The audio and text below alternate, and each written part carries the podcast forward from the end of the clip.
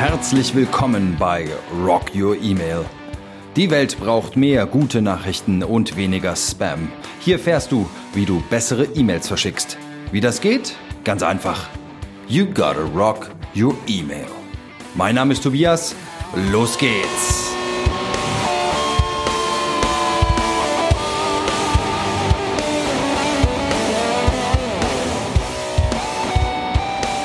Hallo und herzlich willkommen bei Rock Your Email. Mein Name ist Tobias Eichelpasch, ich bin dein Gastgeber und freue mich und bedanke mich, dass du mir deine Zeit schenkst. Ich bin ja mittlerweile schon seit vielen Jahren im E-Mail-Marketing tätig und ich habe da schon einige kritische Beobachtungen gemacht. Darum geht's heute und es geht auch darum, wie du davon lernen und die Dinge etwas besser machen kannst. Was ist meine kritischste Beobachtung? Viele Planer und Macher, finde ich, denken im E-Mail-Marketing viel zu stark vom Kanal her. Und im Gegenzug scheren sich herzlich wenig darum, wie schludrig sie mit einem ziemlich mächtigen Kommunikationsinstrument umgehen. Lass mich mal Szenarios skizzieren, das mir immer wieder begegnet und vielleicht findest du dich da ja auch wieder oder erkennst es. Also grundsätzlich, wir halten fest, überall liest man, es geht nicht ohne E-Mail-Marketing.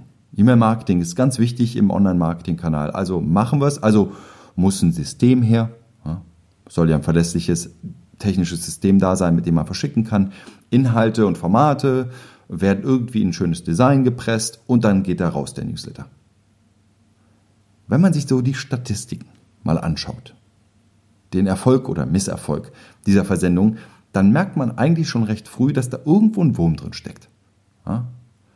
Also ganz schlimm ist es, wenn es Leute gibt, die noch nicht mal die Statistiken hinterfragen.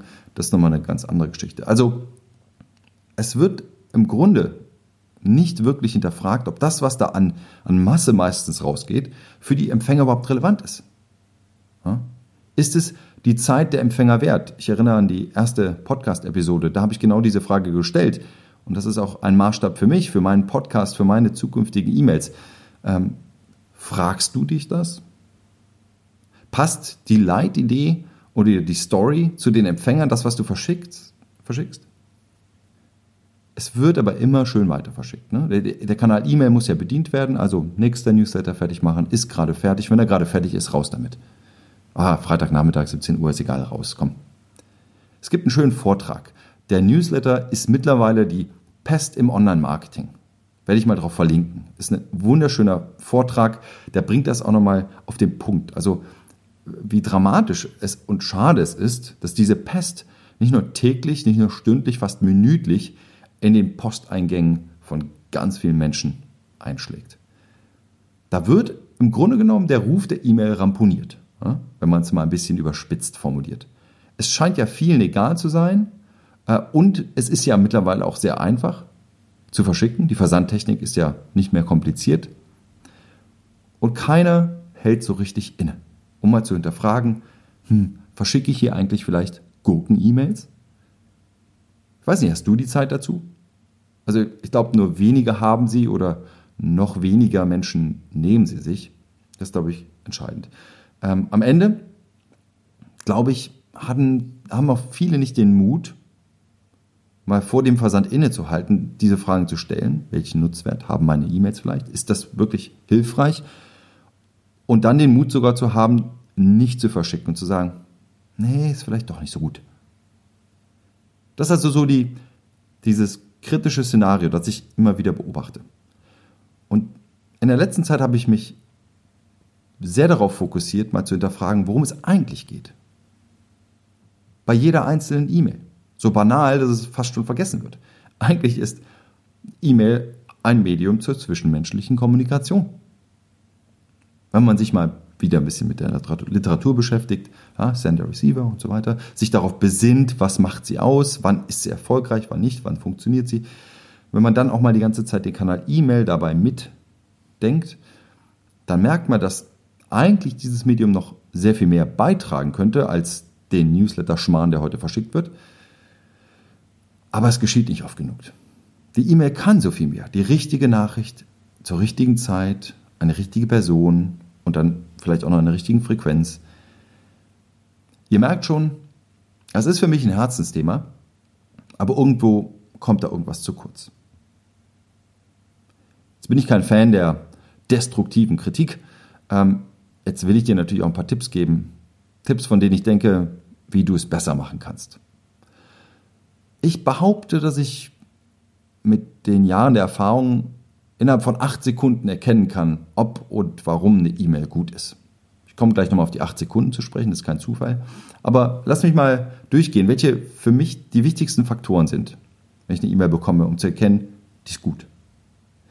Erstens Tonalität. Ja? Liest es sich echt und authentisch.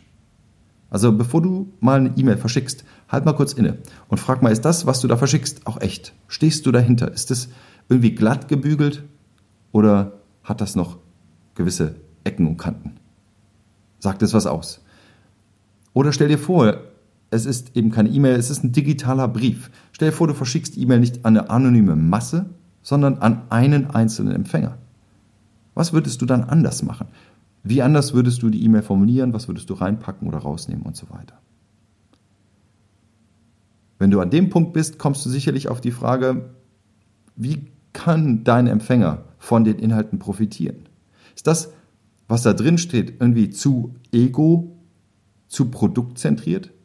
Wenn ich eine E-Mail scanne und ich sehe da ganz viel wir oder unser oder ich und Produkt und Kauf, Kauf, Kauf, dann ist das für mich schon abschreckend. Also sowas würde ich bewusst außen vor lassen. Dann Kürze. In der Kürze liegt die Würze. E-Mails, E-Mail-Leser haben eigentlich nie Zeit. Acht Sekunden ist so ein ungefähr so ein Maßstab.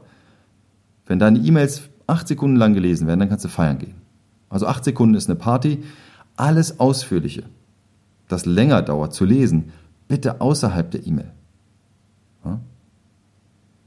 Dann hat deine E-Mail eine klare Nachricht, einen Call to Action. Ist es wirklich so fokussiert das eine Ziel, das du vielleicht auch damit erreichen willst? So, und dann spannst du auch noch einen Bogen am besten. Schau dir mal die Elemente an. Betreffzeile. Absendername, auch ganz wichtig. Überschrift. Inhalte. Bilder, Handlungsaufforderung. Ist es übereinstimmend? Passt das zusammen? Ja? Ist das wie aus einem Guss? Wenn ja, wunderbar.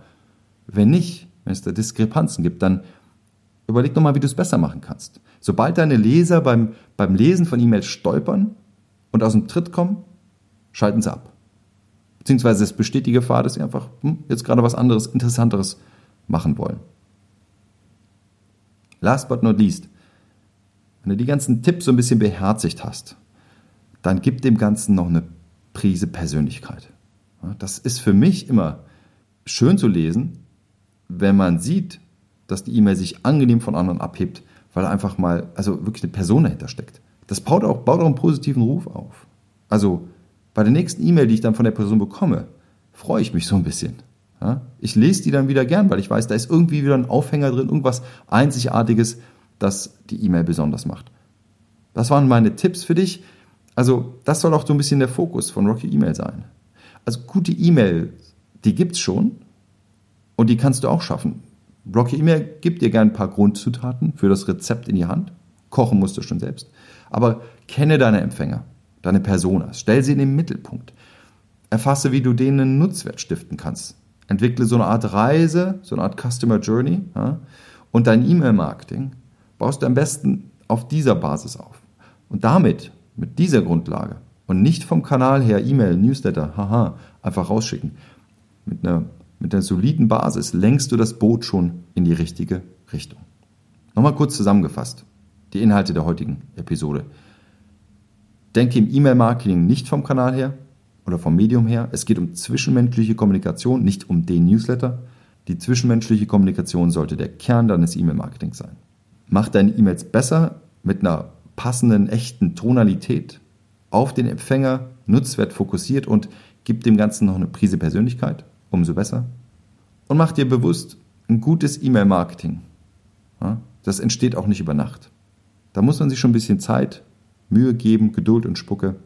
Rocky E-Mail hilft dir gerne dabei. Zum Schluss, wie immer, mein Call to Action. Bitte bewerte meinen Podcast. Bewerte ihn, wo immer du ihn hörst.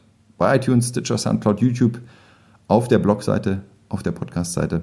Damit zeigst du mir, dass Rocky E-Mail dir irgendwie hilft, dass es davon mehr geben soll und damit hilfst du mir, dir zu helfen. Vielen Dank nochmal. Mein Name ist Tobias Eichelpasch, bin der Gastgeber von Rocky E-Mail. Freue mich, dass du dir die Zeit genommen hast. Bis zum nächsten Mal. Tschüss.